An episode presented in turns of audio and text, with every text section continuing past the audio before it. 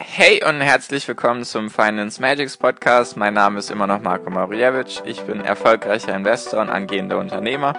Mehrmals wöchentlich möchte ich dir mit diesem Podcast helfen, das Beste aus deinem Geld und deinem Leben rauszuholen. Lehn dich zurück, spitz die Ohren und los geht's.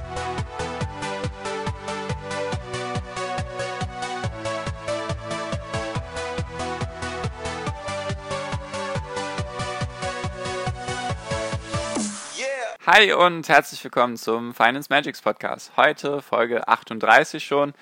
Wie immer eine Ehre, dass du mir zuhörst, dass du mir deine Zeit schenkst. Heute habe ich dir das Investment-Dreieck mitgebracht. Klingt jetzt ganz magisch. Ist ganz simpel. Einfach, du kannst alle deine Investments nach diesem Dreieck mal kurz überprüfen. Und zwar handelt dieses Dreieck von Rendite, Risiko und Liquidität. Was genau heißt das jetzt? Also Rendite sollte jedem klar sein, das ist einfach das, was du auf dein Geld bekommst. Sie kann natürlich auch negativ sein, wenn du zum Beispiel halt ein schlechtes Investment getätigt hast und du es mit Verlust verkaufst, dann hast du halt eine negative Rendite. Wenn du es mit Gewinn verkaufst, hast du eine positive Rendite. Risiko definiert jeder für sich, nur heißt ja einfach, du kannst geringes Risiko haben oder du kannst hohes Risiko haben. Und Liquidität heißt einfach sowas wie Geld vorhanden sein.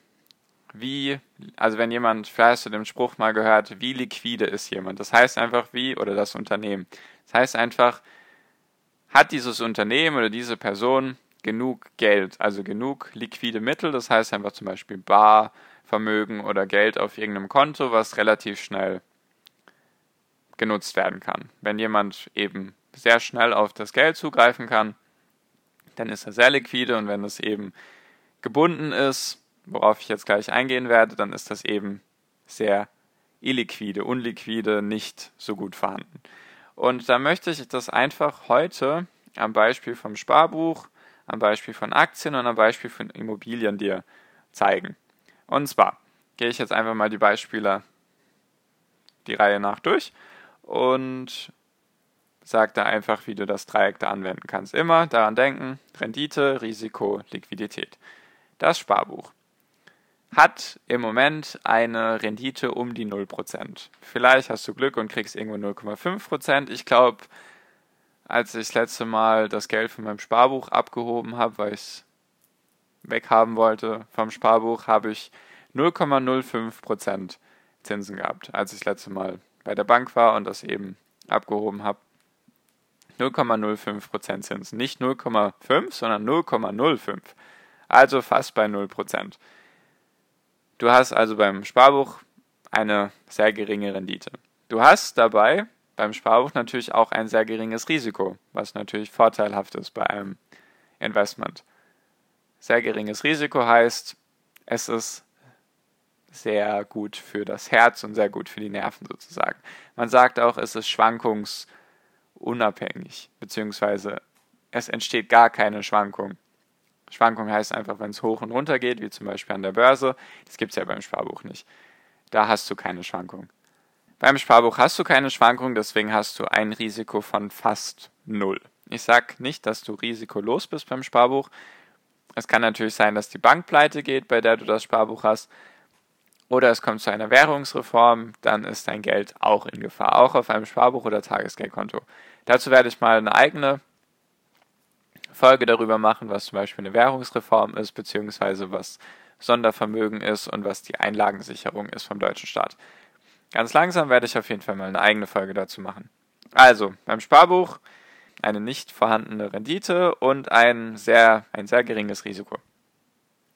Deswegen hast du beim Sparbuch eine sehr hohe Liquidität. Das heißt einfach, dein Geld ist immer vorhanden oder fast immer vorhanden, sagen wir mal von montags bis freitags, außer du kannst online auf dein Sparbuch zugreifen. Ich weiß nicht, ob das möglich ist inzwischen.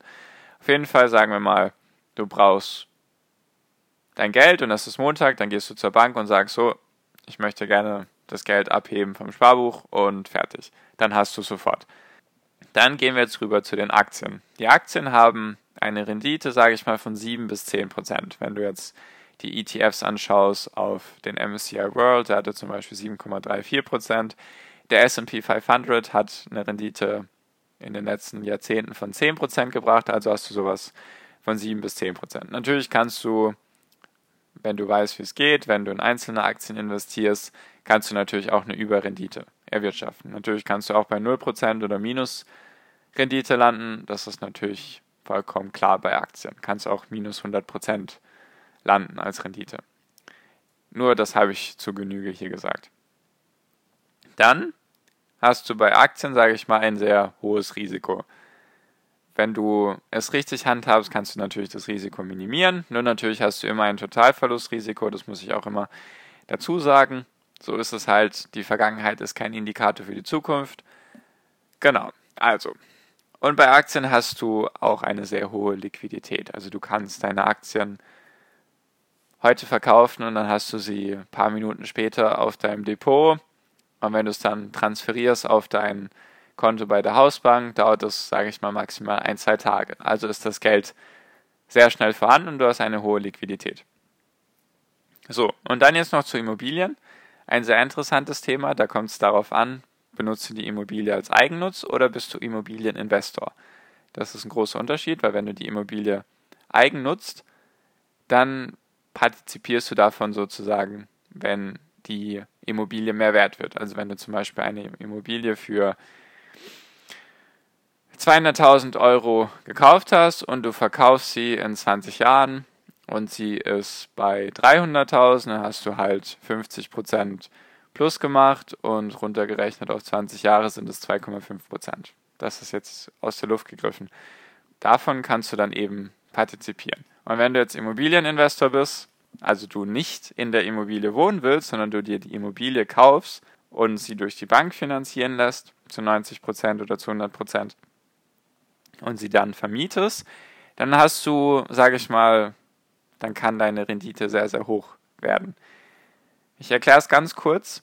Wenn du zum Beispiel eine Wohnung kaufst, eine Wohnung für 100.000 Euro und du hast 10% Eigenkapital, also du hast 10.000 Euro zur Verfügung und du hast eine sehr gute Bonität bei der Bank. Bonität heißt einfach Kreditwürdigkeit. Wie sehr vertraut dir die Bank, dass du das Geld zurückzahlst? Das funktioniert, da gibt es ein paar Punkte zu beachten, nur man sagt, als Single hast du eine gute Bonität, wenn du 2000 Euro netto zur Verfügung hast im Monat. Und wenn du verheiratet bist, sagt man zweieinhalbtausend Euro netto. Dann hast du in etwa eine gute Bonität bei der Bank. Und wenn du eine gute Bonität hast, dann kannst du dir halt eine Wohnung fremdfinanzieren lassen, also finanzieren lassen durch die Bank.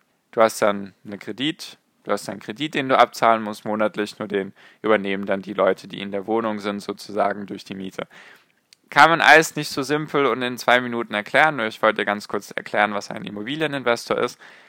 Und wenn du zum Beispiel also eine Wohnung von 100.000 Euro kaufst, 10.000 Euro mitbringst und diese Wohnung dann nach von mir aus 10 Jahren wieder verkaufst und die ist dann in dem Moment bei 150.000 Euro, dann kriegst du ja trotzdem die 150.000 Euro sozusagen also du hast auf dein investiertes Kapital von den 10.000 Euro, hast du sozusagen 50.000 Euro plus gemacht. Weil den Kredit haben ja die Leute bezahlt, also bist du bei Null sozusagen. Also ich hoffe, du verstehst, was ich dir damit erzählen will.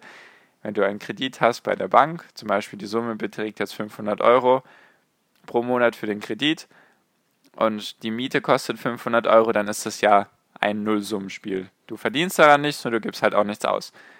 Nur wenn du die dann später verkaufst, die Wohnung für 150.000 Euro, dann hast du ja 50.000 Euro plus gemacht, nur du hast hier nur 10.000 Euro eingesetzt. Also hast du eine Rendite von 500% gemacht. Ist jetzt alles ein bisschen schnell erklärt. Ich werde auf jeden Fall mal noch eine Podcast-Folge darüber machen, Immobilieninvestor und so weiter. Ob das vielleicht interessant ist für dich. Ich finde das sehr interessant. Ich möchte es in Zukunft auf jeden Fall machen, in Immobilien investieren. Und das ist jetzt ein ganz anderes Thema. Heute geht es um das Investmentdreieck. Also du hast halt bei einer Immobilie halt eine Rendite von vielleicht 2% bis auch zu 100% oder mehr. Das kommt ganz darauf an, wie gut du dich darin auskennst und noch ein paar andere Sachen, die ich jetzt hier nicht in der Podcast-Folge alles einzeln erklären kann. Genau, du hast bei einer Immobilie, sage ich mal, ein mittleres Risiko. Natürlich kann es sein, dass deine Wohnung anfängt zu brennen und du alles verlierst. Das kann natürlich passieren. Ich sage mal so, es ist eher unwahrscheinlicher. Natürlich hast du bei einer Immobilie auch nicht ein geringes Risiko, eben wegen dem Brand oder wegen anderen Sachen. Es kann ein Erdbeben passieren und das Haus stürzt ein. Es fegt ein Tornado an dem Haus vorbei. Es kann ja alles Mögliche passieren. Das kannst du ja gar nicht beeinflussen. Auf jeden Fall hast du in meinen Augen bei einer Immobilie ein mittleres Risiko und Jetzt noch zur Liquidität. Das Geld ist gebunden in einer Immobilie. Egal jetzt ob als Eigennutzer oder halt als Immobilieninvestor, du hast eine sehr geringe Liquidität. Also das Geld kannst du nicht einfach von heute auf morgen wiederbekommen. Du kannst nicht einfach sagen, ja, äh, ich möchte jetzt sofort die Immobilie verkaufen, besonders wenn du einen Kredit aufgenommen hast, dann musst du da sehr, sehr viele Gebühren zahlen für die Bank, weil die natürlich dann die Zinszahlung nicht bekommt.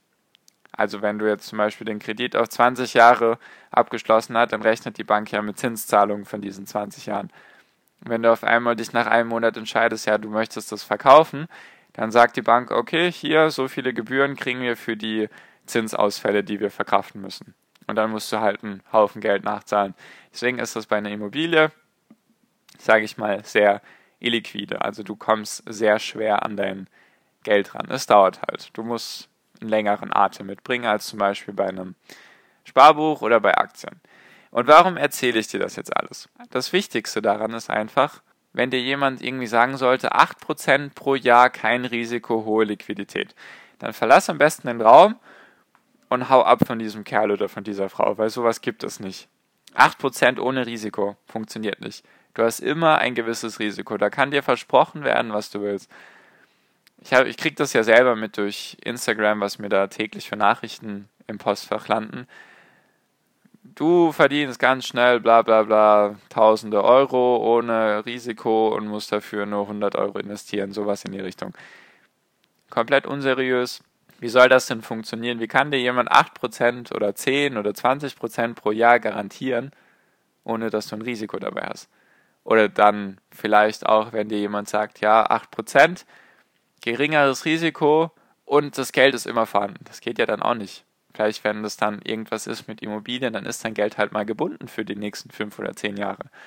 Darum geht es einfach. Einfach um die Plausibilität zu überprüfen. Einfach um zu schauen, ob das Investment so Sinn macht. Sowas zum Beispiel, dass du nicht auf irgendwelche Betrüger reinfällst und halt, damit du dir immer bewusst bist, wenn du in etwas investierst, dann kannst du immer diese drei Punkte überprüfen. Wie hoch ist die Rendite? Wie hoch ist mein Risiko? Und wie leicht komme ich wieder an mein Geld ran? So viel wollte ich dir mit dieser Podcast-Folge mitteilen.